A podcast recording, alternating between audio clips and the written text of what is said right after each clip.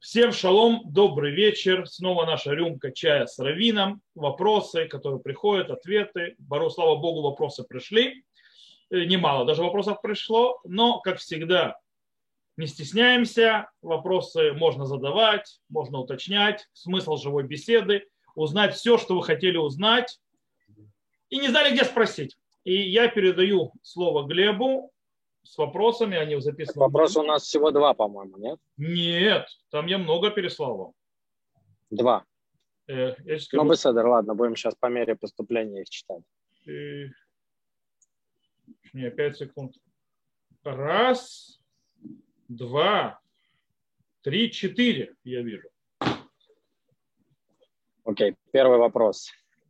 Да. А, что подразумевается под отсечением еврейской души? И можно ли это исправить, ли это исправить, сделав чуву? Окей. То, то, что мы говорим об отсечении души, это не еврейской души, понятие карет. Что такое карет? Карет переводит как отсечение. По-настоящему карет – это полный разрыв. Лихрот – это отрубить. То есть, в принципе, происходит отрубление. В каком-то смысле речь идет о вырывании еврея из народа народа Израиля. Сказано, то есть в определенных грехах, в определенных преступлениях, если сделает э, человек такое, то э, он будет и харет то есть он будет из, а вырван из удела народа Израиля. Что такое удел народа Израиля? Что такое быть вырванным? По-настоящему есть этому несколько пониманий. Я знаю, что многие чаще всего пользуются самым самым, кстати, менее распространенным пониманием, это как бы истребление души в будущем мире. Э, но по-настоящему э, есть э, кареты, два, которые в этом мире, и они более приведенные, допустим, Хазар. Карет один есть, это что человек не доживет до середины своей жизни. О, сколько это середина своей жизни? Многие считают, что это 60 лет. То есть человек не дожил до 60 лет, то есть умер раньше, раньше своего срока, и таким образом ему полагается карет. И откуда берется эта версия 60 лет? Из, естественно, понятия, что человеку желает до 120 лет жизни. Хотя мы знаем, что 120 лет жизни это не совсем э, окончательная дата. Просто сказано, что жизнь человеческая 120 лет, то есть так сказано и про Мушарабен, что стало 20 лет, но в принципе человек может идти дольше 120 лет, и обычно человек не живет 120 лет. Если он, конечно, не жил в эпоху, в эпоху наших праотцов и так далее, когда э, было, скажем так, люди жили по 100 с лишним лет, а еще в эпоху до Ноха, так вообще по сотни лет – 600, 800, 900 и так далее. Мы говорим о просто обыкновенном человеке, который, то есть когда мир прошел то есть определенный, скажем так, э, есть очень интересный аспект. Да, все, люди думают, что мир был всегда статичен. То есть как мы его знаем сегодня, так он и был всегда. Это не так. Мир во всем, даже мы знаем по человеку, человек, когда рождается, он сначала очень быстро растет, а потом останавливается и не растет так быстро. То есть, да, в принципе, нету статичности. Э, все не статично. Есть более быстрый процесс, более короткий. Поэтому когда-то до определенных, когда мир был создан, люди жили долго-долго, а потом постепенно уменьшалось их количество жизни, пока это не стало, скажем так, от бессмертия Адама до греха до человека смертного, то есть постепенно процесс прошел, человек дошел до определенного рамок жизни. И это 120 лет так принято. По-настоящему мы знаем, что наша жизнь не 120 лет намного короче. Потому что человек не живет 120 лет, мы говорим, э, царь Давид сказал, махаейну шивим шана, он бы гвурот шмуним шана, то есть что наша жизнь 70 лет, а в э, то есть гвурота, когда в мощи, то до 80. И Мишна у нас говорит, что человек э, в, то есть в 70 лет, то есть в принципе он уже старик, 80 это гвурот, а в 100 написано человек в 100 лет, как будто мет у батель улам. То есть да, человек в 100 лет считается мертвым и исчезнувшим из этого мира несмотря на то, что он старше, человек может прожить и больше 100 лет, но имеется в виду, что глобально жизнь намного короче. Таким образом, многие считают, что жизнь, э, то есть половина жизни 35 лет. То есть человек, перешедший на 36 год жизни, то, скорее всего, карета он не заслужил. То есть такое есть понятие, то есть умереть до определенного возраста. Это один вид карета. Есть другой, умереть бездетным. Причем самый жестокий вариант этого наказания, это когда человек у него, да, появляются дети, но они умирают при его жизни, и он умирает бездетным. без, оставить, без того, чтобы поставить потомство. И это называется вырвать его из удела народа Израиля. В народе Израиля от него не остается ничего. Это намного страшнее некоторым, я думаю, чем уничтожение души. Э, есть карет, который более на духовном уровне, он скажем, меньше используется в Хазаль, но тоже упоминается, имеется в виду, что когда душа, э, когда душа человека э, попадает на тот свет, то есть и человек сделал такие преступления, за которые полагается карет, то эта душа, в принципе, будет уничтожена. Обычно души человека, который умирает, проходит очищение, и про народ Израиля, про народ Израиля сказано, Коль Израиль ешлем хелек лауламаба, у всего народа Израиля есть э, удел в будущем мире.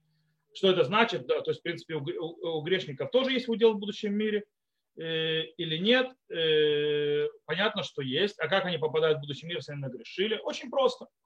Они проходят то, что называется этап очищения от грехов. Сколько он времени занимает на том свете, непонятно, потому что там времени нет. В нашем понимании земном это 12 месяцев, то есть поэтому говорят Кадиш, кстати, почему говорят Кадиш? Кадиш говорят в 11 месяцев, в это время Всевышний судит человека и решает, что с ним быть, и исправляет человека. Поэтому, когда мы говорим Кадиш, то есть как бы восхваляем имя Всевышнего на этой земле, то это как бы плюсик той душе, которая находится там. Вот, пожалуйста, видишь, за этого человека кто-то говорит Кадиш, восхваляет имя Всевышнего, значит, не все так плохо, все хорошо. То есть относительно хорошо, и поэтому э, минусы у этой души уходят, называется, спускаются. И в конце концов, когда процесс очищения проходит, кстати, для злодеев 12 месяцев, а не 11, э, и они входят в будущий мир э, спокойно, как и все остальные, потому что у всех есть удел в будущем мире. Есть те, которые не войдут, то, что называется карет. Карет, э, это имеется в виду, что их душа отсекается. В принципе, в каком-то смысле это еще хуже любой смерти. Это и духовная смерть в будущем мире. Теперь, может ли быть карет исправлен. То есть помогает ли карету чува? И, э, конечно же, да. Э, Галаха, то есть мы знаем эндавар хаумед бифне чува. То есть нет ничего, что может стоять перед чувой, э, перед тем, как человек раскаивается и исправляется. Конечно, да. Человек может исправить карет, даже если он его заработал, до конца своей жизни. То есть до конца своей жизни он может изменить этот приговор. Понятно, что с этим тянуть не стоит по причине того, что мы не забываем, что еще два вида карета. То есть кроме отсечения души в конце жизни, и не говоря уже о том, что человек смертен, и внезапно смертен, то есть да, человек не знает, что с ним будет через пять минут по-настоящему, э, по этой причине стоит не тянуть э, исправление и вообще то есть не попадать в ситуацию, а если попал, то исправлять. Плюс мы не забываем, что есть умереть посредине жизни или потерять свое потомство. Э, по этой причине, как это справляется? так как это считается обычно тяжелые, очень тяжелые грехи, то вещи, связанные с каретом, во-первых, как, любое, как любое преступление, как человек делает чува, человек в первую очередь должен э, произносить, то есть сделать, э, раскаяться в том, что он сделал. А вообще изначально он должен описать свой грех перед Всевышним. Это называется видуй, исповедь. Исповедь у евреев не делают перед человеком, их делают перед Богом. По этой причине человек, человек и Бог общаются не кто-то другой. Наоборот, нельзя кичиться перед другими своими преступлениями, кроме случаев, если ты нанес кому-то человеку вред, и ты хочешь искупить свою вину перед другим человеком в грехе между людьми, то понятно, что должен просить у него прощения, если надо даже прилюдно. Э, мы говорим о грехах, которые карет обычно не полагается за эти э, заповеди между человеком и человеком, а э, карет обычно полагается заповеди между человеком и Богом. По этой причине, в части из них. Э, по этой причине, то есть вопрос, то есть если человек, э, там не карет, а смертная казнь. То есть, в принципе, карет почти всегда между человеком и Богом. Так вот, э, кстати, он считается, карет считается более легким наказанием, чем четыре казни. Которые, то есть, поэтому преступление, за которое полагается карет, ниже уровнем, чем преступление, за которое полагается смертная казнь от Санейдрина. Это стоит знать. Карет более низкое наказание. Хотя, допустим, э, э, смертная казнь, она и человека искупляет в конце концов. Так вот, э, чтобы исправить любое преступление, любое нарушение, что человек должен сделать? Человек должен в первую очередь то есть объяснить, то есть сказать, авити, хата, хатати, пашати, авити. То есть, да, я согрешил, то есть я сделал преступление, я переступил, и сказать, что именно он сделал. Почему это очень важно? Когда человек называет, в чем его грех и так далее, он ставит как бы проблему перед собой. Теперь, когда он поставил проблему перед собой, он должен в ней раскаяться. То есть, в принципе, он должен видеть эту проблему, понимать, что это проблема, по-настоящему раскаяться. Рамбам пишет, человек должен раскаяться так, чтобы э, Всевышний, то есть, да, мог сказать, что этот человек никогда больше этого не повторит. Интересная вещь, то есть как, что, что такое никогда не повторит, кто может за такое ручаться. То есть Всевышний, конечно, может, но все равно то есть человек все-таки в конце концов нет праведника на земле, который никогда не оступится и обещает, то есть вечно, то есть ты хочешь раскаиваться и так далее. Но кто может пообещать, что никогда не, снова не оступишься? Ответ очень прост. Что на данный момент, когда человек раскаивается, то есть так как он находится то есть в душевном состоянии, в понимании, в осознании того, что происходит, если он будет продолжать с этим быть, то он действительно никогда, то есть в этом состоянии, что он продолжит, он никогда больше не приступит к греху. Но это до этого состояния, то есть отказа и раскаяния с грехом нужно дойти. Естественно, после этого человек то есть, да, э, должен пройти кипур и так далее и искупиться. И обычно делают еще посты. То есть да, человек, который сделал за преступление, за которое полагается карет, э, надо э, выкупить его 40 постами. То есть есть такое объяснение.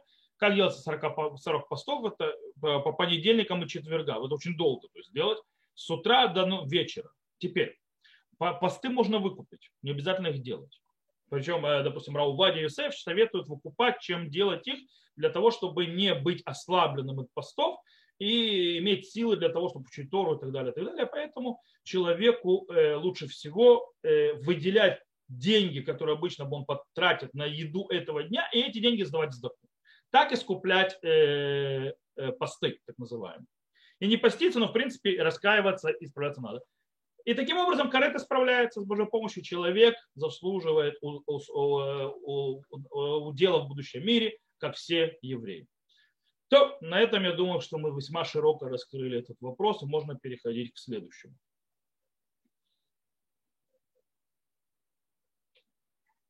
Да.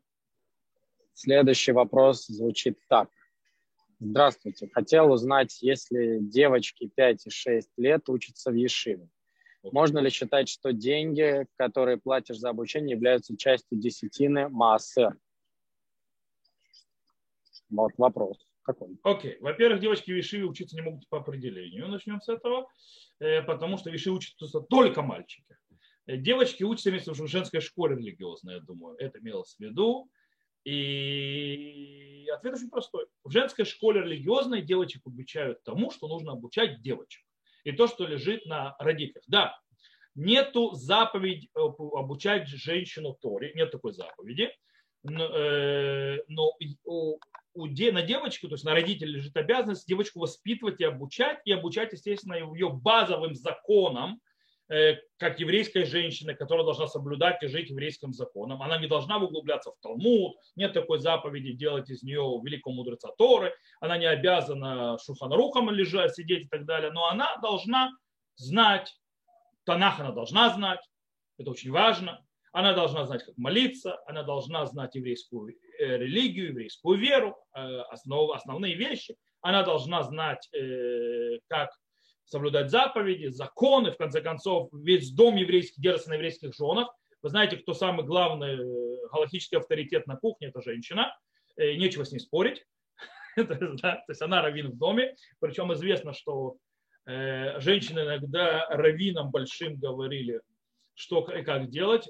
Есть такой вот просто как анекдот, правда, это анекдот, то есть рассказ. Ну, когда говорят анекдот, имеется не виду, это не правдиво, это настоящий. Рассказ немножко такой весело-грустный про Репхайма Леви Соловейчик. Репхайма Леви Соловейчик, а Репхайм из Брис называемый, величайшим раввином, то есть Литвы, кто на стыке 19-20 века, э, скажем так, э, глава, один из глав Ешива Воложен, потом глав, глава города, раввин города Э, Бриск, он же Брест-Литовск на русском языке называется. Э, так вот, одна из знаменитых личностей. Так вот, он хотел купить филин Рабынута. Жена ему не разрешала. Не разрешала, говорила, что нечего с ума сходить и так далее, потому что достаточно филин одного, здесь на Палахе не нужно идти с Рабыну там. Вильнский Гаон говорит, не накладывать филин Рабыну там, потому что это бессмысленное занятие. Э, почему-то бессмысленное занятие. То есть, типа, я хочу, если человек хочет исполнить э, заповедь филин по всем мнениям, то ему нужно накладывать не два филина, то есть один рабыну там, один раши, а 64 каждый день. Э, потому что если он действительно хочет исполнить все мнения по этому поводу, у него только раши и рабыну там нужно 4 филина потому что там четыре, то есть есть две разницы, которые, там есть две разницы, которые сразу умножаются на два и получают четыре. То есть каждый не два тфилина, а четыре тфилина. Э, ну, неважно, не буду входить в эти нюансы, не заходя в Кетору и так далее, где еще там изменения. Хочет тфилин каждым днем 64 тфилина, пар тфилин накладываю каждый день. Э, я не думаю, что у кого-то есть на это время. Э, вот. Галаха исполняется так. Так вот, и он хотел, то есть в конце он пишет, то есть Ирошамай, она ему объясняла, что денег нет, поэтому нечего тратить деньги на всякие штуки. То есть не нужно, тфилин рабын там не нужен. Единственное, кто-то не знает, в те времена, во времена раввины жили очень бедно. Раввины жили, скажем, даже не бедно, а, как, а нищенствовали. Э, раввину, что община предлагала раввину? Раввину обычно община давала дом, то есть да, где, в котором он жил. Э, тогда каждый бедняк имел дом, это не сегодня как-то. То есть сегодня для того, чтобы иметь дом, нужно быть богатым. Э, а тогда каждый бедный, то есть какой-то дом, ну, имел. То есть, да, это была базовая вещь, которая у человека, это крыша над головой. Сегодня почему-то так думают по-другому. Э, у него был дом, э, и обычно ему платили какую-то плату, да, обычно не плату не платили, а давали, приносили еду, делали то и так далее. Короче, в конце концов, богатыми их назвать невозможно. Так вот, Рабхайм покупает, не слушая жену, тфилин Рабейнута. И у них в ту ночь, когда купил Рабейну, то есть он принес его домой, на утро ходил на, э, на возложить этот филин, и у них произошел пожар в доме. Причем пожар такой, очень такой минорный, почти единственное, что сгорел, это этот филин, больше ничего. То есть немного. Сгорел и этот филин. И после этого он сказал, окей, я понял Галаха как рабанит. То есть, да, мне знак свыше Галаха и рабанит, не в чего было спорить. Больше он этот филин рабанит, рабанит покупал. Так вот, и что мы говорим по этому поводу? В принципе, девочка должна знать, знать законы, плюс ее нужно воспитывать, ее нужно учить, чтобы она могла себя кормить и так далее. То есть то, что, то, что называется мицват хинух, заповедь э, воспитания, она лежит на родителях, на дев... и это относится и к мальчикам, и к девочкам. Так вот, массер можно использовать только как дздака, как э, милосердие, помощь то есть бедным, то это нельзя исполнять свои заповеди деньгами Маасера. По этой причине нельзя оплачивать школу своей девочки, э, чтобы э, там делают то, что ты должен был делать как родитель. И за это еще платить деньгами Массера. Ты и так передал свою обязанность галактическую на посланника, на учителей. Кто такие учителя? Это посланники твои. Так ты еще и хочешь э, оплачивать свою эту обязанность, то есть оплачивать этому посланнику из денег, которые вообще полагаются бедным. Э, полагается тем. По этой причине не, даже в этом случае без связи, да, можно, э, нельзя, э, можно, нельзя, то есть, э, же, то есть обязана или не обязана женщина учить Тору, это не связано никак. Э, когда же девочка идет в школу, даже региональную школу учиться, обязан родители платить из своих денег за это обучение. Это, а, это называется базис. Окей. Я думаю, что на этот вопрос мы тоже ответили. И есть еще два вопроса, которые я посылал Глеб, и они просто выше ссылки. Они более ран... Э, ранним, раньше были посланы. Глеб? Да, Рафхайм, я просто за рулем. А. а значит, а какой там следующий вопрос-то? Э, вопрос а, на ссылке вот. были, два первых. Если, в принципе, вот можно я еще один вопрос задам? Я тут Конечно. шаббат был. Конечно, все у нас можно. Для этого... В городе героев брак. У меня такой от себя да, вопрос. Почему в шаббат еврей не может э, показывать Тудадзут? И что за двойные стандарты, если там кто-то едет определенный на машине через Бнейбрак, это беседер, а если кто-то посторонний, то это шабезгой, и его надо закидывать ко мне. Э, я не понял. Туда дзут можно показывать шаббат. Но почему-то товарищи из Бнейбрака считают, что нельзя. Это не товарищи из Бнейбрака, это товарищи, к которым попали. Э, еще раз повторяю, нельзя всех, мы несколько раз обсуждали, нельзя всех жителей города под одну гребенку, по первому с теми, с кем вы вошли в конфронтацию или в конфликт, нельзя весь список, то есть сразу всех описывать. Мы говорили на уроке шаббата, наоборот, описывал, как можно носить документы в шаббат в месте, где нет ирува, чтобы их показывать. Нет никакого запрета показывать туда дзут в шаббат. Ну вот, ребята, я был в э, больнице. Еще раз, еще раз повторяю. Это не ребята в браке, это ребята, которые не знают ни галахи, и, и скажем так, э, скорее всего, раз у них попросили туда дзут, то и как завести себя в обществе и в закон, они тоже, наверное, не совсем знают. А еще, кстати, очень многие возмущались, что нельзя померить температуру при входе в больницу, потому что... Это другой вопрос. Стоп, стоп, стоп. Это уже другой вопрос. Просто, кстати, сегодня их отменили, эти мерения температуры. Я вам скажу честно, эпидемиологически это бесполезное занятие. Оно абсолютно никому не нужно, и это ничего не помогает. Поэтому, в конце концов, это отменили по причине того, что если я носитель вируса, то да, на момент, когда у него появится температура, уже будет поздно меня ловить. На этот момент я уже гулял везде, где угодно, поназаражал кучу народа. Потому что симптоматика э, температурная появляется у больного через... То есть сейчас с британским штаммом намного быстрее, но в принципе до двух недель может пройти. Пока у человека... Я знаю человека, который... Он знает, где он заразился, в конце концов, потому что других контактов не было. Он заразился в одном месте, и когда он почувствовал симптомы, прошло 13 дней. То есть 13 дней человек был болен уже. То есть не болен, а заразен. Ну, может, не заразен, но пока пришел симптом. Поэтому проверка температуры – бесполезное занятие. Э, можно проверить температуру человеку, но не электронными методами. Можно проверить человеку ртутным термометром, пожалуйста, проверяй. Э, есть проблема логическая проверять градусник, тем более, когда это по-настоящему весьма бессмысленное занятие.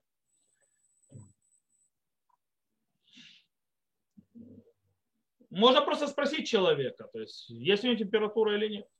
Э, это другой вопрос.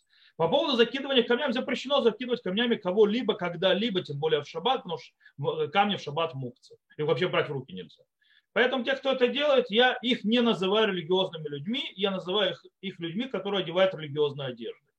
По причине того, что религиозный человек все-таки пытается выяснить законы Галахи хотя бы, если он не, не удосужился узнать законы государства и законы поведения в приличном обществе, э, прежде чем он начинает выражать свой протест тем или иным способом. Он может, смотрите, я вам скажу одну вещь.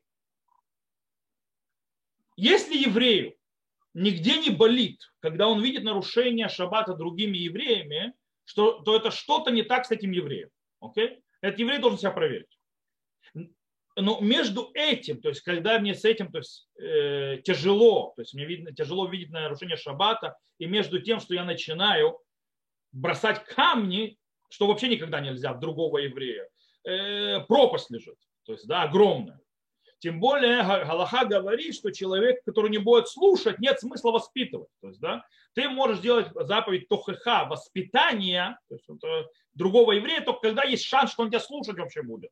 Если изначально шанс, он тебя слушать не будет, он, а тем более, если ты его такими методами, причем, когда ты начинаешь делать тохаха, сказали наши мудрецы, в наше время не разрешают это делать людям, потому что не умеют этого делать. Нужно еще уметь делать тохаху, чтобы тебя да послушались. Когда ты поднимаешь камень и кричишь шабас, то что ты пытаешься добиться? Ты не добиваешься ничего ровным способом. То есть, да, ты, не, ты не только не прекращаешь осквернение шаббата, которое вроде ты за него борешься, ты увеличиваешь осквернение шаббата, плюс ты увеличишь ненависть внутри евреев, плюс ты делаешь хируля шем. Это, кстати, самый страшный грех. Мы говорили о карете. Так вот, за хируля шем э, наказание хуже карета. Э, и для искупления э, за Хилюля Шем э, намного страшнее, то есть для того, чтобы искупить осквернение имени Всевышнего, Хилюля осквернение Всевышнего, то нужно намного больше вещей сделать для того, чтобы искупить. И в конце концов, даже после того, как ты все это сделаешь, только смерть человека в конце его жизни искупит этот грех. Так что я называю еще раз тех людей, которые, скажем так, бегают с камнями и ведут себя вызывающими, дают этот зовут, это не религиозные люди, это люди в религиозных одеждах. Как бы я не знаю, то есть ответил на вопрос или нет. Okay. Следующий вопрос. Есть ли принципиальная разница в цвете полосок на талите, боже, гадоль? Синий, черный или вообще весь белый? Можно ли хлопковый талит? Окей. Okay. Талит это в принципе одежда, и полоски это украшение. Раньше, в принципе, полосок на талите это было. Что такое талит? Талит, гадоль – это верхняя одежда, в которую укутывались. Сегодня мы одеваем во время молитвы. В древности это носили на постоянной основе. Э, одежда. Кстати, тот, кто когда-нибудь ездил в такие вот экзотические места, типа Батайна, э, есть такое поселение, ну, такие вот там, такие люди очень интересные живут, евреи религиозные, всякие творческие там личности много, всяких таких людей не от мира всего. И там многие, в какое-то время там была мода, они ходили в талитах такие, которые были их переброшены целый день. То есть, да? Причем это были не только, это были разного цвета. В принципе, мы знаем из Танаха талит шикулат хелет, то есть да, талит, которая вся вообще голубая. Так вот, в принципе, э, ну, во время изгнания как бы установились некоторые э, обычаи на полосках. Голубая полоска это как бы упоминание, или, скажем так, воспоминание синей той нити, голубой нити, которая была, и полоску делают также на талите. Это такой сионистский талит по-настоящему, потому что наши прадедушки, хотя нет, вы знаете, нет, я видел э, талит дореволюционный, э, э, видел талит дореволюционный у одного дедушки как в, той синагоге, в подпольном доме молильном, где мы молились на Украине. Еще тогда, когда еще синагог не было, у одного из дедушек был талит его отца, то есть передошный по поколению, то есть, да, там. И этот талит был уже прошит, чтобы он не развалился. Он был с синими полосками. Э, так что это дореволюционный еще талит, поэтому, в принципе, талит, голубая полоска – это голубая нить, которая напоминает престол Всевышнего и так далее, и так далее. Поэтому были голубые. Но обычно э, э, делались черные полоски. Почему черные полоски? Черные полоски – это, в принципе, знак траура. Хм. То есть траур разрушением в храме. И вы можете сказать, стоп, ну черные полоски, то есть траур, черный, это разве не гойские обычаи? Знак траура. То есть одевать черное на кладбище – это э, бойский обычай, да, а нет. Я вам расскажу очень интересную вещь. Открываем, есть Рамбан, Раби Мушен бен Нахман. У него есть много книг, э, одна из его трудов это называется Турата Адам. Турата Адам, он описывает законы траура. Причем законы траура, которые он описывает, легли в основу многих законов траура, которые написаны в Шуханарухе. Потому что фундаментальный книга, труд то есть эпохи мудрецов первых поколений, то есть Решуним, А законов траура сделал э, то есть серьезно Рамбан, то есть серьезно это сделал.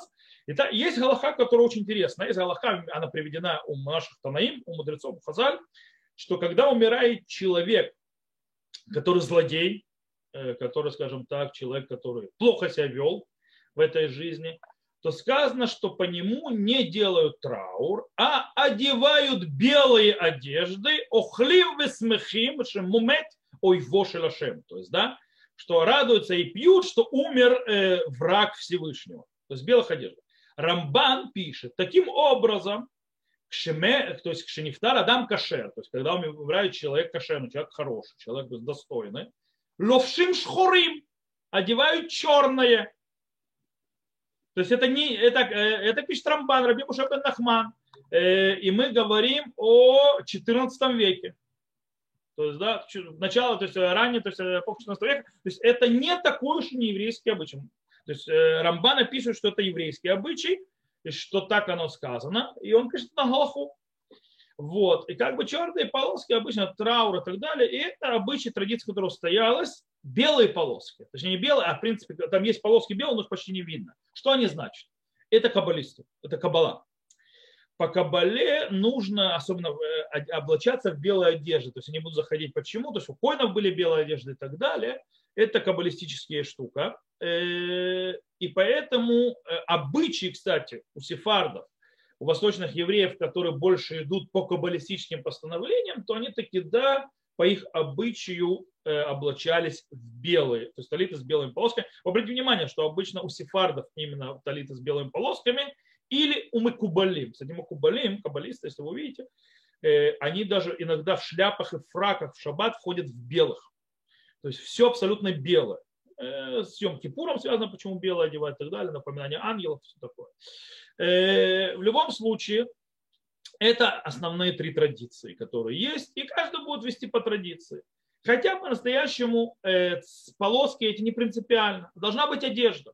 Должна быть одежда, но есть устоявшая традиция, чтобы на вас косо не смотрели. Синие, а если вы такой великий сионист, э, черные, более традиционные, или белые, если вы сефард, каббалист, или просто человек, который хоть и ашкеназ, но в шаббат хочет быть во всем белом. Окей, то есть, пожалуйста, кому что нравится. Есть и другие полоски, есть более то есть разные, то есть цветные. Кстати, цветные полоски больше это вышло от реформистов-консерваторов. Они такие вот, все цвета радуги. Я снова сказал, то есть как бы по-настоящему это ни на что не влияет. Теперь по поводу, чего должен сделать талит. Мецвами на муфхар, то есть да, самая лучшая заповедь, исполнение заповеди талита, это талит из шерсти. Поэтому талит гадоль делается из шерсти и только из шерсти, а не из хлопка. Из хлопка делают талит катан.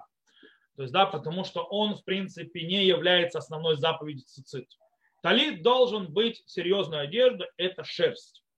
Э, кстати, кому жарко, можно сказать, да, почему хлопок человек хочет, потому что в талите жарко может быть, э, то есть, слава богу, у нас сегодня технологии, у нас есть талит ПР, есть талит Каль и так далее, так далее. То есть, есть талитания делает талиты такие, есть э, Мешкан Хели делает талиты. Которые они воздушные. Во-первых, они соскальзывают, и они очень тонкие. Они прочные и тонкие. То есть, таким образом, в них не особо жарко, насколько это может быть шерсть не жарко, и э, таким образом э, их можно использовать. То, я думаю, что на этом мы тоже весьма ответили на заданный вопрос. Так, Равхайм, я сейчас немножко за рулем. Можете вы вопрос почитать? Окей, тогда следующий удобно. вопрос зачитаю, который пришел. Эм, Ваше мнение, Квударав, если стоит делать дополнительные частные медицинские страховки, если считается в пределах Иштадлут, или это уже недостаточный битахон Башем. Как воспитать в себе битахон Башем? Битахон Башем имеется в виду упование на Всевышнего. Окей. Это вопрос весьма интересный по причине того, что в принципе я думаю, что я поговорю о теме вообще это глобально э, ходить к врачам и так далее, когда мы начнем учить медицину Аллаху, где место, то есть да, оставить место Всевышнему и где мы должны, потому что ответить на этот вопрос, так скажем так, на одной ноге не получится. Но я попробую, скажем так, несколько э, набросать, э, скажем так, точек, скажем так, небольших э, акцентов, на которые стоит обратить внимание. Потому что если начать действительно детально разбирать этот вопрос, э, обращение к врачам, э, и вообще пусть право врача лечить, право заниматься медициной, и когда Всевышний насылает ту или иную болезнь, э, насколько нужно дать место Всевышнему в излечении и в заботе о том, чтобы болезнь человека не сгубила и так далее, это хороший вопрос. То есть, да, это хороший вопрос, большой вопрос, на который можно, скажем так, посвятить целый урок, и, наверное, мы посвятим, мы начнем с Божьей помощью после Песаха серию медицины Галаха, и там я думаю, что первый урок я начну именно с темы обращения к врачам, то есть, да, и где место в этом месте Всевышнему, то есть, да, то есть, что за Всевышним. Э, начнем с этого, то есть, да, насколько нужно нам полагаться на врачей, насколько нам нужно идти к врачам. В любом случае, дополнительная страховка. Дело в том, что, что это значит. Сначала тут нужно э, акцент. Во-первых, нужно разобраться, что дает страховка базисная и что она занимается, и второе, что дает дополнительная страховка. Иногда там вам просто пихивают то, что вам не надо. Э, что такое бетахон башем и насколько человек должен полагаться на Всевышнего в вопросах своего здоровья. Своего здоровья. В базисном, то есть акценты. Во-первых, у нас есть в Талмуде в нескольких местах простая истина. Человек обязан лечиться. Человек обязан использовать то, что Всевышний дал э, человеку для своего исцеления и врачевания, и, естественно, предупреждения болезни. Э, Всевышний запрещает человеку полагаться на чудо. Снова я говорю очень глобально, очень базисно, без нюансов, потому что тема большая. Э, Всевышний запрещает Э, полагаться на чудо и его испытывать, то, что называется. То есть, да, диносеути. То есть, да, делать ему не сайон Всевышнему. Э,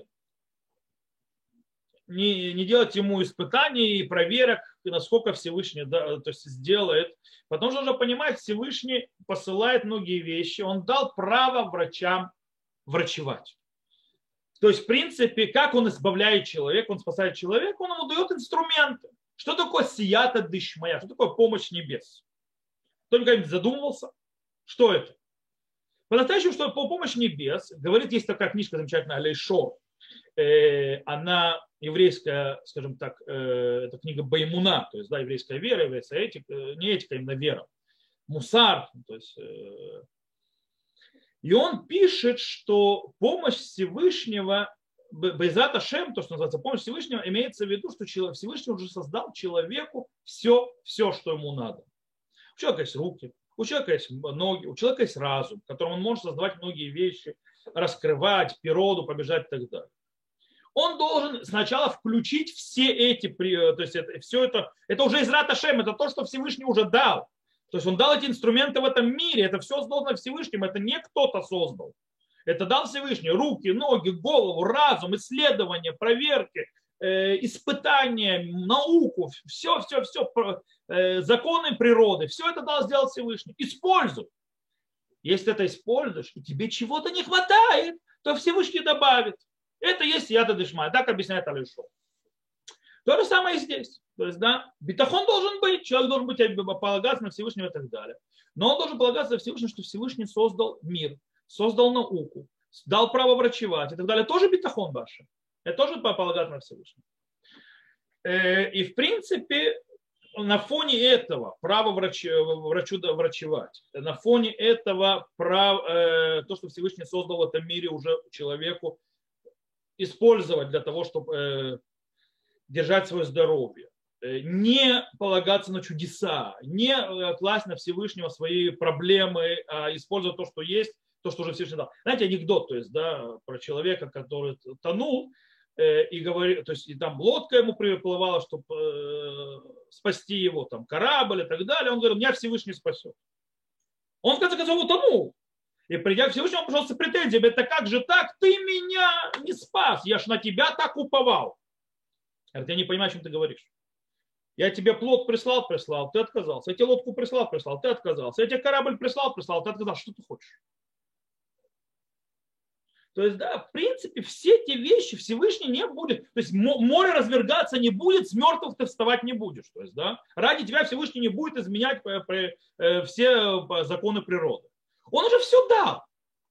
Используй, может, не все открылось и так далее, он дал. Если на, то есть ты используешь это все и нужна помощь, он поможет. Он может, кстати, сказать слово нет, тоже вариант. Э, люди не умеют слушать слово нет. У них представление обычно о Боге такой каспомат, такой банкомат, который деньги выдает. То есть я карточку вставляю, то он обязан мне дать. Если он не дал, значит его нет. Или он, или он плохой. То есть слова нет не существует. То есть отказ, э, кстати, могут быть миллиард причин, почему есть отказ. И это, из этого миллиарда причин может быть и причина того, что в твоем случае лучше тебе умереть, например. Это я тебе говорю, как, то есть, как Бог. То есть, потому что я знаю всю систему Вселенной, почему на данный момент тебе лучше уйти. Ты же не знаешь, что с тобой дальше будет. И человек не умеет принимать слово нет. Для него я хочу, я получу. То есть, если я не получил, то значит все, а фигня это все. Это с точки зрения вообще понимания, что такое со Всевышним, то есть какие отношения со Всевышним. Всевышний создал медицину, создал медицинскую страховку. В чем смысл медицинских страховок? Медицинская страховка никого не лечит. Она никого не лечит, она ничего тебе не дает с точки зрения медицины. Что она тебе дает? Она тебе оплачивает медицинские затраты, которые могут тебя сделать нищим. Могут сделать нищим тебя и твою семью. Э, понятно, что там просчитываются риски. Есть базисная, например, то есть страховка. Кстати, всем сразу советую никогда не пользоваться базисной страховкой э, Купат Холим, то есть Здесь? больничной кассы, по причине того, что э, базисная страховка больничной кассы не золотая, то есть да, не высокая, она да. вообще почти в себя мало что включает. Э, нужно, то есть иметь то, что называется, как у нас есть мухавицы и так далее, нужно включать весьма, скажем так, вроде минорные вещи, в которых базисно нет. Например, раз в полгода полагается бесплатная чистка зубов от камня. Вроде бы фигня По-настоящему чистка зубов от камня – это сохранение здоровья ваших зубов на долгие годы, что вам не придется, то есть у вас не начнется гнение, то есть, э, э, в принципе, не начнут разрушаться зубы, десна и так далее, которые принесут не только страдания, но и бешеные денежные затраты потом. Зачем вам это надо? Э, кстати, допустим, э, стоит проверять, есть зубные страховки вне больничной кассы. Стоит их проверять, иногда ничего не стоит, они вам ничего не дают. Они по-настоящему дают то, что в больничной кассе уже есть. Э, нет смысла, поэтому стоит проверять. Болезни, рак и так далее, если вы попадете в больницу. Во-первых, всегда нужно делать себе страховку, называется таунот и шиет. Потому что никто не застрахован. У больницы, больница вам это не дает. Почему это вам нужно? По причине того, что нот шьет – это личная авария. В смысле, вы шли на улице, то есть на работе вас защищает работодатель, у вас есть страховка. Э, вы шли, сломали ногу. Вы шли, то есть это, сломали руку. Вы теперь на полгода в больнице, на полгода дома, без работы. За что жить? За что лечиться? Страховка платит. Э, есть страховки от тяжелых болезней. Чем хороши эти страховки? Тоже, ну, каждый страховку нужно понять. Иногда страховки это просто мы напхим всякую фигню, а иногда двойные, тройные, одно и то же. Надо понимать. Я помню, в свое время ходили люди с протянутой рукой, там вот нужна срочная операция на X или на лекарство Y, и почему? То есть и нужно, то есть сотни, десятки тысяч. Представь, человек больным раком, лекарство его, которое иногда нужно каждый день принимать, стоит десятки тысяч шекелей. Далеко не все лекарства находятся в э, корзине потребителей в больничной кассе, даже если у вас самые высокие страховки больничной кассы. Кто вам будет оплачивать? Вы положите бюджет, э, бюджет вашей семьи, соседней семьи и так далее, то есть на все это, или будете ходить просить то есть, помощь на лечение. Зачем это надо? Страховка вам дает то есть, защиту. Снова нужно проверять, нужно понимать в этом. Я не страх... нужно, нужно не покупаться на всякие вещи. Это не связано с штадлутом. Мы говорим о вещах, которые могут человек произойти. Риск заболеть раком очень многих людей есть, которые доживают до определенного возраста. Почему? Э, медицинский фактор на это влияет. Наследственность, много чего другого тоже.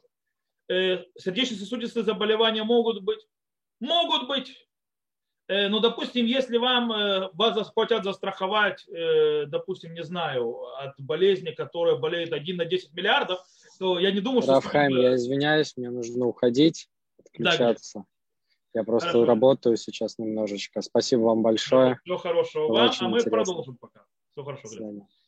Э, так вот, э, если вам предлагают застраховать себя на болезнь, которая болеет 1 на 10 миллиардов, то есть вы единственный, кто будет болеть на всей земле, то немножко бессмысленно. То есть, да, э, в конце концов, это игра рисков. То есть, да, игра рисков, сколько, сколько вы готовы заплатить за то, чтобы вы жили спокойно. Что если с вами что-то случится, вы не, не станете нищим и с вас не снимут последние штаны, вы сможете, э, скажем так, э, э, не стать не бедным, лечиться и достать лекарство, которое вам надо. Допустим, э, страховка простая. Моему сыну нужно было лекарство, то есть, ну, правда, оно входило в корзину. В его случае я покупал лекарство, которое нужно было подавать ему. Я просто видел, сколько выбивалось лекарство, сколько оно стоило до того, как мне э, сбивали его вниз до, до суммы. Это. Такая, там каждый флакончик этого лекарства стоил 23 тысячи шекелей. Окей? То есть на минуточку, я вижу на кассе 23 тысячи шекелей, а потом это падает вниз. То есть, да, потому что страховка это покрывает. Вы понимаете, что если у вас страховки нет, что вы будете платить и 23 тысячи шекелей, или вы не получите лекарство. Э, это нужно понимать. То есть это смысл страховки. Страховка – это покрытие э, ситуации финансово в случае проблемы это не, страховка не лечит вас, страховка не панацея от болезни, ничего. Она выдает вам экономическую защиту в случае, если. И в этом случае нужно играть с рисками, то есть, да, насколько действительно иногда экономически, кстати, уже вопрос не медицинский, это вопрос уже даже не религиозный, и вопрос не теологический, это вопрос чисто экономический. Выгодно вам платить 600-700 шекелей за страховку, с болезнями, которые, может быть, у вас будут через 10, 15, 20 лет, или лучше вам откладывать эти деньги в сторону, потому что шанс, то есть у вас еще есть шансы, что небольшие, например, на эти болезни. То есть даже если вы заболеете, то вам экономически будет выгодно покупать потом лекарства с отложенных отделений, чем откладывать их страховому агенту, понимаете? То есть как бы Это тоже вариант. Это вопрос экономики уже. То есть нет тут однозначного ответа. Нужно понимать вопрос. Всевышний дал нам право и дал все, чтобы мы использовали, и надо использовать до конца. Это не называется лоб битахон лашем. Э, а битахон, то есть полагаться на Всевышнего, это всегда знать, что все, что не происходит, это от, под рукой Всевышнего, по желанию Всевышнего, это всегда с точки зрения Всевышнего в лучшую сторону. Даже если это лучшая сторона с нашим заведении, человеческом выглядит страшным. И для нас это плохо очень, включая даже смерть. Потому что мы не знаем, почему Всевышний нас забирает именно на этом моменте жизни. Э, или почему мы страдаем. В конце концов, страдания у них тоже есть э, задачи, есть в страдании. Зачем они пришли? Они не просто так приходят. Это трактат Брахот объясняет и так далее. Поэтому, как вы понимаете, это очень широкая вещь делайте страховки, с умом делайте страховки. И это никак не бьет по э, качеству полагаться на Всевышнего. То это э, с точки зрения присланных вопросов, которые приходили, сейчас, я думаю, можем открыть на вопросы, которые есть у людей, которые с нами находятся сейчас в эфире. Так как Глеб ушел, Глеб, так как у нас сейчас не самая простая ситуация, поэтому Глеб приходится работать так, вот так, всяк, и поэтому он иногда от нас убегает. Вот сегодня он убежал. И, ну, в принципе, вопросы все были заданы. И я слушаю ваши вопросы. Вопросы, скажем так, находящиеся сейчас здесь в Zoom. Есть ли у вас вопросы?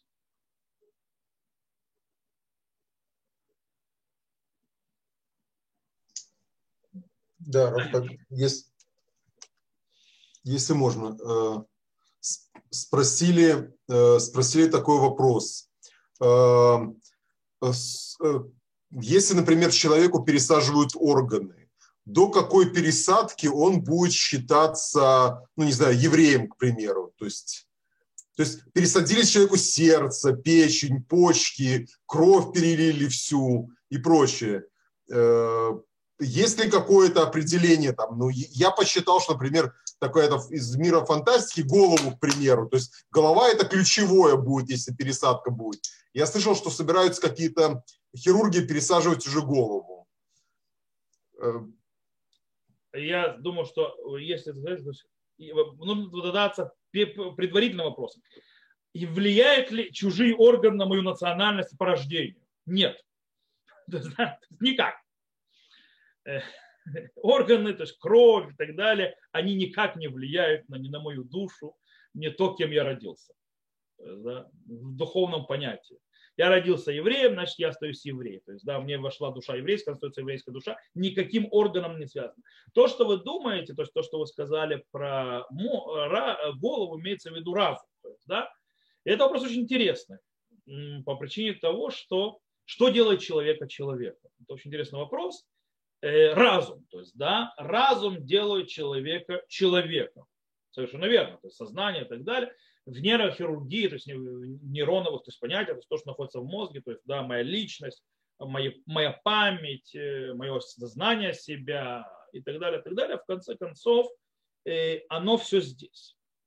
По идее. То есть, да, понятно, что моя еврейская моя душа, это моя душа, и моя, и моя личность это как бы что-то не только э, физиологическое серого вещества, то есть, да, вроде бы. С другой стороны, действительно, где это находится, в конце концов, все держится в, мозг, в мозговой части. В конце концов, все великим, то есть мудростью Всевышнего, которая не знаю, то есть мы это постичь не можем, соединено так или иначе вместе в одном духовное и материальное, земное и небесное, все впичкано в одно тело, вроде не должно держаться, но держится вместе как только разделяется, то то, что земное, оно почему-то начинает разлагаться. Да? Вот. Э, и больше не живет. Оно становится неодушевленным. Э, я не уверен, что человеку, даже если ему заменят его разум, он перестанет быть евреем в галахическом понятии. Он, скорее всего, потеряет свою личность он, скорее всего, хотя, то есть он может быть даже, э, смотрите, то есть вопрос, который очень тяжело сказать, потому что у меня в голову поднимаются разные вещи. Допустим, человек шуте, то есть, да, умалишенный, который не разбил, у него эндат, То есть, да, нету понимания реальности, и он освобожден от заповеди. Но он еврей. С другой стороны, человек, который появляется другая, то есть разум, то есть меняет голову, то есть это не тот же человек, это уже другая личность, то есть это другая память, это другая... Кстати, не понимаю, как вообще голову можно поменять, если меняешь разум. Ты, получается, уже оживляешь не этого человека, а другого человека. Ты не голову меняешь, ты пришиваешь к голове тело. Потому что сознание будет какое, если мы идем то есть физиологии. Сознание будет того, чья голова, а не, а не того, чье, чье тело. Если, конечно, не считать, что мы пересаживаем, то есть ставим черепную коробку и пересаживаем мозг человека. Тогда мы снова возвращаем это. То есть пока, в при... Э, честно, то есть у меня нет четкого ответа на этот вопрос. То есть я думаю об этом по поводу мозга, насколько он будет влиять. У меня подсознательное чувство, что не должно влиять на национальность, по идее, потому что душа – это определение по рождению, это много-много факторов. Э, с другой стороны, я понимаю, что все нервные процессы, которые заложил Всевышний человек, человека внутри его мозга, то есть его личность, его сознание, реальность и так далее, в конце концов находится в мозгу. То есть да, здесь. По этой причине, когда это убирается, человек теряет память, э, то есть там же человек может потерять память, осознание себя, свою личность, все на свете. То есть человек, который происходит Альцгеймер или так далее, например. Э, человек просто перестает быть тем, тем, кем он был. Кстати, евреем он не перестает быть, ни на секунду. Даже потеряв полностью разум. Потому что определение еврейства является... Смотрите, вопрос настолько то есть, тяжелый, неожиданный, там много то с ним свежих, что я, в принципе, сейчас не, больше не отвечаю на вопрос, я с вами рассуждаю то есть, э, вместе. И снова, даже человек Альцгеймер, он остается евреем. Человек мертвый остается евреем, его как еврея. Его тело было еврейское. Поэтому я не думаю, что на каком-то... То есть интуитивное чувство, что он евреем останется до конца. Несмотря, что бы ему не пересадили. Как-то так. Спасибо. Можно спросить, по, э, а вот душа дополнительная в шаббат, которую мы знаем, что нам дается, да? А если еврей не соблюдает шаббат, и с какого возраста это случается, что дается дополнительная душа? С момента, с, в принципе, сразу, с рождения. Значит, душа дается с рождения человеку. То есть, да, особо шаббат ощущается до момента, когда человек рождается. Человек, который не пользуется этой душой, это хороший вопрос. Получает он или нет. Это я тоже не задумался над этим вопросом. По идее он получает, только он ее далеко-далеко забивает. Как, в принципе, и свою другую душу. То есть, да, когда, допустим, человек, кто не соблюдает заповедь, не соблюдает заповедь, не живет морально, этически, не, не идет путями Всевышнего, он же тоже, у него душа есть. Настоящая горячая душа, которую просто очень глубоко забил внутрь. И в шаббат он, наверное, тоже получает добавочно. Потому что можем это видеть. Про, про, про, даже у человека очень-очень светского мы видим эти вот проблески, то есть, да, когда открывается чакра, не чакра, но когда открываются у него такие вот вещи, и вдруг у него это очень интересно, кстати, я вот просто думаю, представляю себе светских людей, которые в шаббат, а все равно есть в шаббат так или иначе, пусть это не галактическое, пусть это не по закону и так далее, но все равно проявляется вот какая-то особенность, у человека хочет отметить этот день, как-то по-другому его сделать и так далее. Это тоже, я думаю, влияние, в конце концов, той э, субботней души, которая входит. Она хоть как-то но пытается влиять, то есть она насколько возможно это. Э, так что, я думаю, получает ее в конце концов каждый еврей, как и в каждом еврее есть его еврейская душа, и это начинается с самого рождения. То есть каждый шаббат он получает себе дополнительную душу. А значение этой дополнительной души? Э, значение этой дополнительной души для того, чтобы превратить все телесные то есть действия, которые мы делаем, трапезы и так далее, и так далее, то есть все эти вещи, которые называются мецват захор, то есть запомни, помни, почитать день субботний, они превращались в духовные э, действия. Это ее задача. И такое есть только в шаббат. И она, например, только этого человека, так же, как и эта душа? А кого еще? Его соседа? Конечно же, да.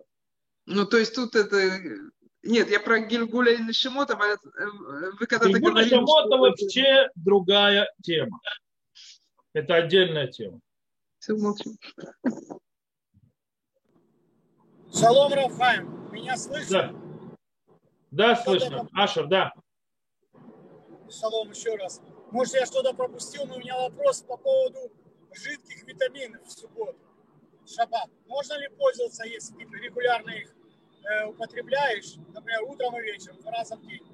Если А, человек пьет каждый день этим э, витамины, и это нельзя прекращать, э, нельзя прекращать, скажем так, процесс принятия витамин, это очень важно. То есть важно не сбивать процесс. Э, плюс эти витамины в домашних условиях сделать невозможно, то, естественно, можно это разрешить.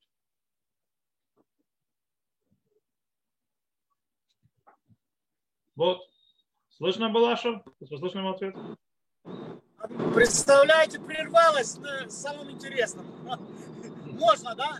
Вы сказали. Короче, если, я еще раз говорю, если вы постоянно их принимаете, э, это процесс, то есть их прекращать нельзя, прерывать нельзя. Нельзя сделать один витамин до шабата, один после шабата, и это не делается в домашних условиях, невозможно сделать, то можно разрешить. Я понял. Ну, это, да, это, все, хорошо, спасибо за ответ. Есть еще у кого-то вопросы?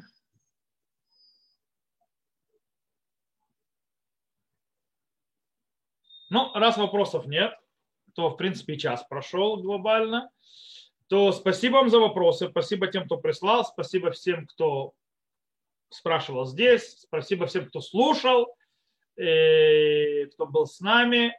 И на этом мы попрощаемся. На это скажем всем шалом, всего хорошего.